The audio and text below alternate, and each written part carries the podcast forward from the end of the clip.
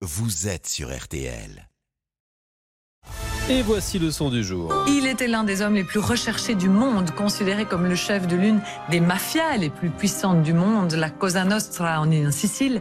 Matteo Messina Denaro a été arrêté. Après 30 ans de cavale, fin de partie pour le boss de la Cosa Nostra hier à Palerme.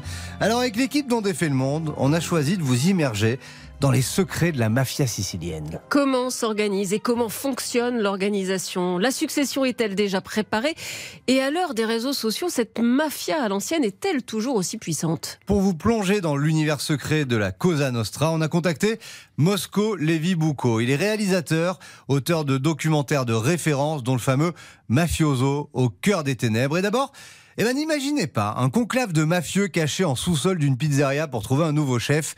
La mafia sicilienne ne fonctionne plus comme ça. Vous savez, la police et les carabiniers font un, extraordinaire travail de maillage, de surveillance, etc. Donc, c'est pas facile de se réunir, de désigner un successeur. Matteo Messina Denaro, c'était l'homme le plus prestigieux qui restait en lice. Je ne pense pas que il y a eu une réunion pour désigner un successeur, comme au Vatican. Il y a un bijoutier à la retraite qui a essayé à un moment de reconstituer une sorte de commission, et puis il a donné des coups de fil à droite et à gauche. Il a été très vite écouté par les policiers, il a été arrêté. Dans chaque quartier de Palerme, vous avez toujours des familles mafieuses qui contrôlent le territoire. Ils sont relativement indépendants. Chacun dans son coin, je pense, fait ses affaires. C'est quand il y a des conflits entre des quartiers qu'il faut intervenir pour pacifier les choses, pour que le business continue si vous voulez. Et c'est généralement à ce moment-là qu'on peut voir émerger un nouveau chef capable d'apaiser la situation. Aujourd'hui, avec les smartphones, Internet, le crime qui s'internationalise, ils se sont, sont mis à la page, les, mafieux siciliens, ou eh c'est ben, encore un peu les affranchis? Figurez-vous qu'ils ne sont pas vraiment mis à la page. Hein.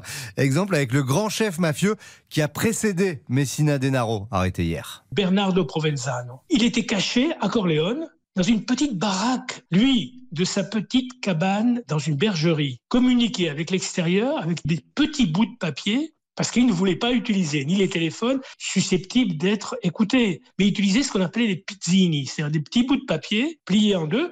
Il y a quelqu'un qui venait qui lui apportait son linge, d'ailleurs c'est comme ça aussi, c'était une des pistes pour l'arrêter. Ils ont suivi le linge et ils sont arrivés jusqu'à la bergerie. Et ils ont découvert qu'il y avait beaucoup de petits bouts de papier que lui transmettait à l'extérieur. Donc le travail de la police, elle est toujours aussi présente, la mafia en Sicile? Oui, alors plus discrète qu'avant, mais elle est quasiment partout. Elle a troqué le trafic de drogue pour les coups de pression, l'extorsion et les affaires. Moi, j'ai un ami qui a une grande pâtisserie. On vient le trouver en lui disant, écoutez, on est dans le besoin. On a beaucoup de nôtres qui ont été arrêtés, qui sont en prison. Est-ce que vous pouvez contribuer? Mon ami me dit, j'ai une famille, je ne vais pas jouer le héros, je paye. Et puis vous avez d'autres qui disent, écoutez, est-ce que vous êtes assuré? Ben oui, on est assuré. Non, non, mais est-ce que vous avez la bonne assurance? Ben, Il faut payer l'assurance. Vous savez, ils raflent les marchés publics. Voilà. La réalité de la mafia, c'est ça. Il y a des appels d'offres, et en fin de compte, des appels d'offres vont à quelqu'un qui appartient à une famille mafieuse. Ça, c'est une réalité.